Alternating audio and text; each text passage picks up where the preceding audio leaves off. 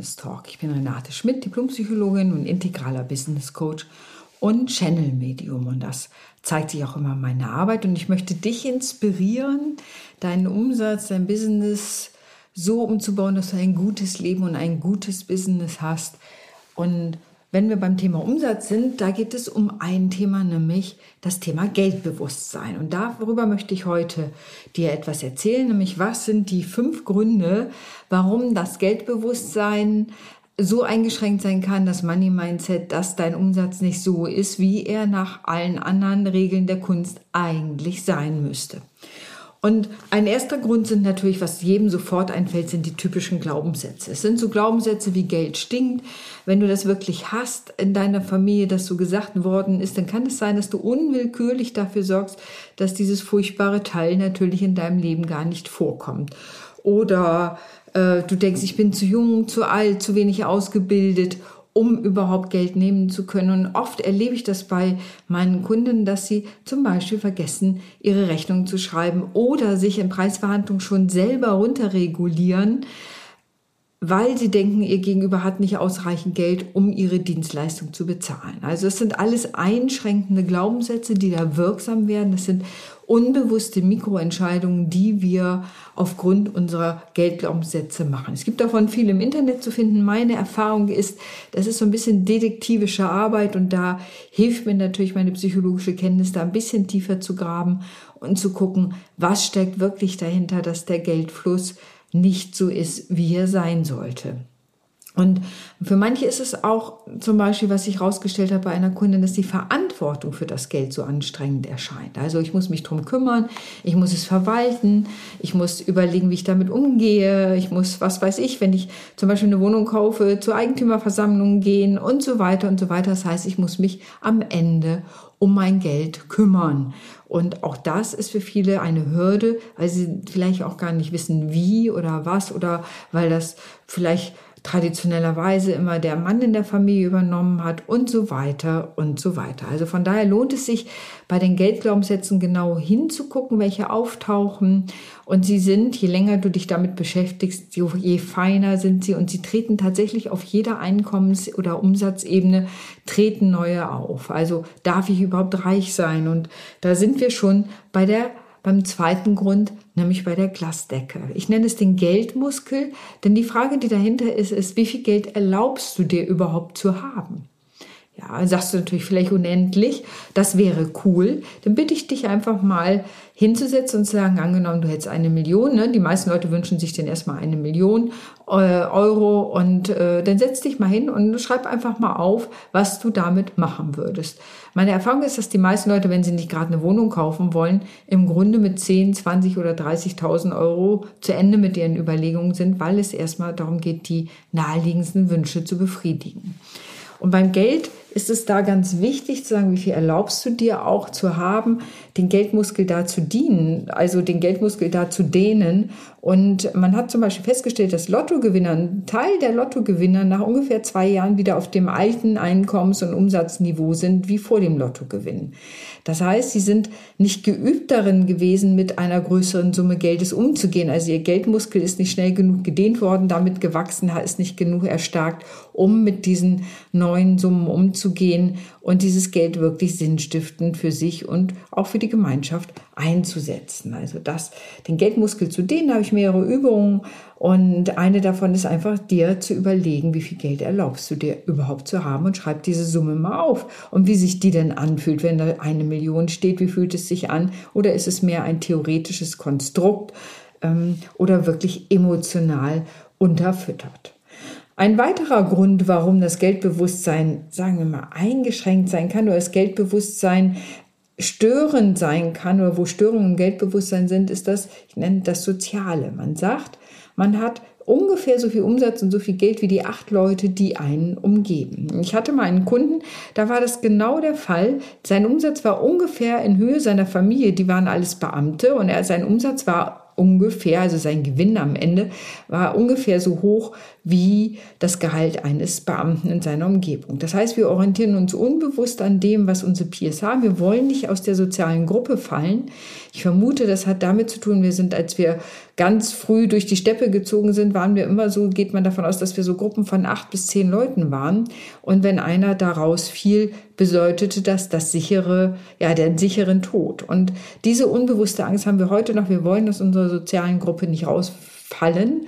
Und deswegen kann es auch sein, dass wir unbewusst unsere Mikroentscheidungen im Hinblick auf mehr Umsatz behindern oder Fehlentscheidungen treffen oder Fehlinvestitionen machen, damit wir ja nicht mehr Geld haben. Es ist natürlich logisch nicht zu erklären, deswegen eben diese unbewussten Dinge, die uns steuern. Deswegen ist das Mindset oder so wichtig dabei.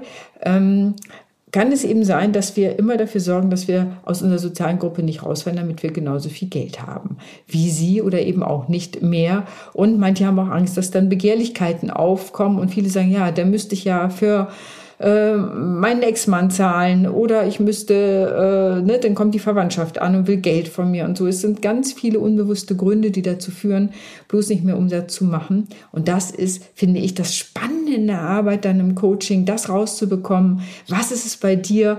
Und das ist das, was du im Internet natürlich überhaupt nicht finden kannst, sondern ich fühle mich manchmal so ein bisschen wie Sherlock Holmes, genau zu gucken, was ist bei dir, was ist dein Geldglaubenssatz, was ist dein, was sind deine verhindernden inneren Vorstellungen bezüglich Geld, die dir sozusagen Steine in den Weg legen, wirklich guten Umsatz zu machen und ein gutes Leben zu führen.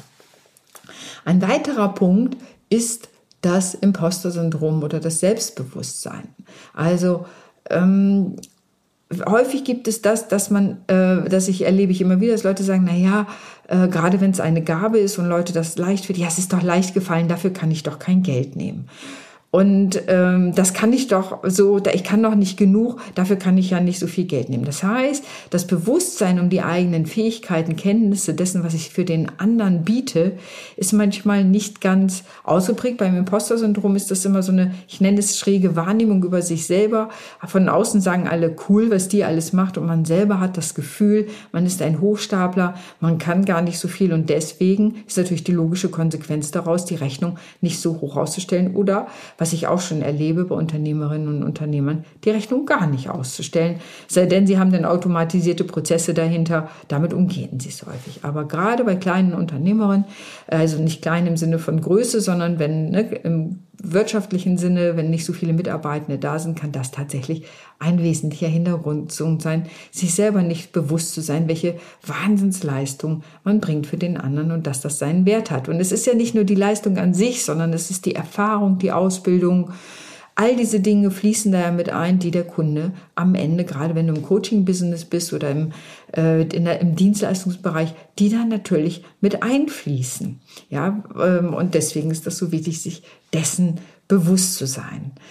Ähm, ein weiterer Punkt ist eine Imbalance. Das ist der fünfte Punkt, die Imbalance im Grunde zwischen Geben, Nehmen und Behalten. Da kannst du für dich gucken, wo ist dein Handicap sozusagen. Geben bedeutet, bist du bereit, Geld für andere auszugeben oder bist du geizig? Was, ne? Manchmal gibt es so einen extremen Geiz, der gegen sich selbst gerichtet ist. Ähm, oder gibst du zu viel aus? Das heißt, du lädst andere Leute ein und gibst einfach zu viel Geld aus für Leute, für Sachen, für Dinge und behältst zu wenig für dich. Dann ist auch dieser Pol, da gibt es dann im Money Mindset, ja, ich sag mal, Beschränkungen oder Hürden, die verhindern, dass du wirklich gut zu Geld kommen kannst. Nehmen ist, kann ich wirklich Geld annehmen? Ne? Und da sind wir bei dem, was wir auch ein bisschen beim Imposter-Syndrom, was ich da beschrieben habe. Kann ich Geld nehmen? Kann ich Komplimente annehmen? Du kannst es ganz einfach schon mal merken, ob du Komplimente gut annehmen kannst oder ob du sie abwehrst. Ich nenne das immer roter Baum. In Hamburg ist ja dieser Tennisplatzcourt äh, roter Baum. Und ich nenne das, wenn ein Kompliment ankommt, schmettert man das gleich mit dem Schläger wieder übers Netz zurück und sagt, ach, da nicht für oder war doch nicht so wichtig oder war doch gar nicht so groß. Beobachte dich mal dabei, ob du Komplimente annehmen kannst.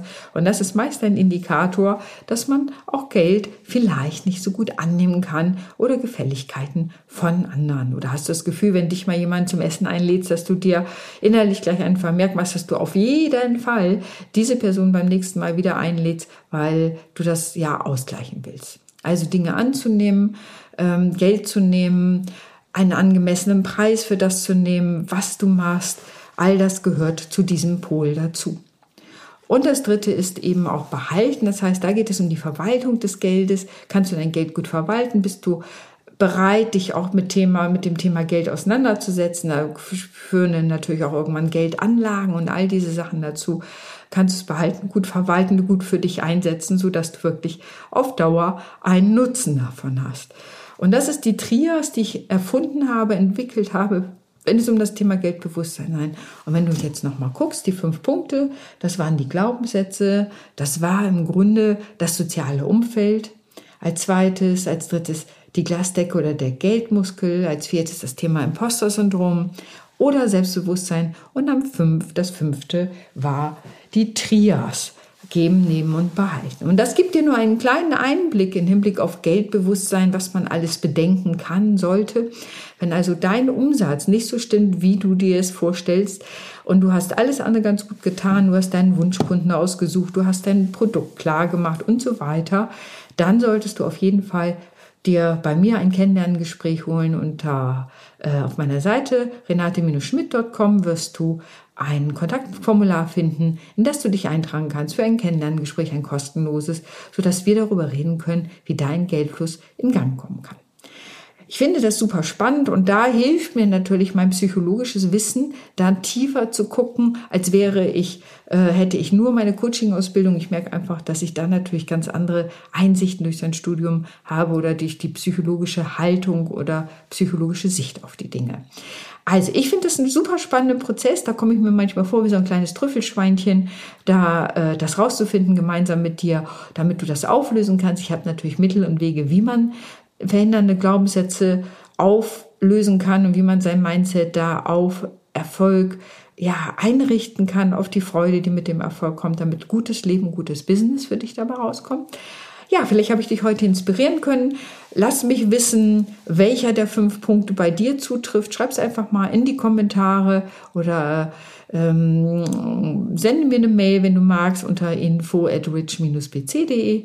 Ähm, ja, ich freue mich von dir auf jeden Fall zu hören und ich hoffe, ich konnte dich inspirieren und bin selbstverständlich bereit, wenn du Behinderungen in deinem Umsatz hast, wenn das nicht so stimmt, wie du denkst. Und manchmal ist es auch für Angestellte bei Geldverhandlungen, wenn es um Gehaltsverhandlungen geht, dann wende dich doch einfach an mich. In diesem Sinne wünsche ich dir einen fantastischen Tag und danke fürs Zuhören. Deine Renate.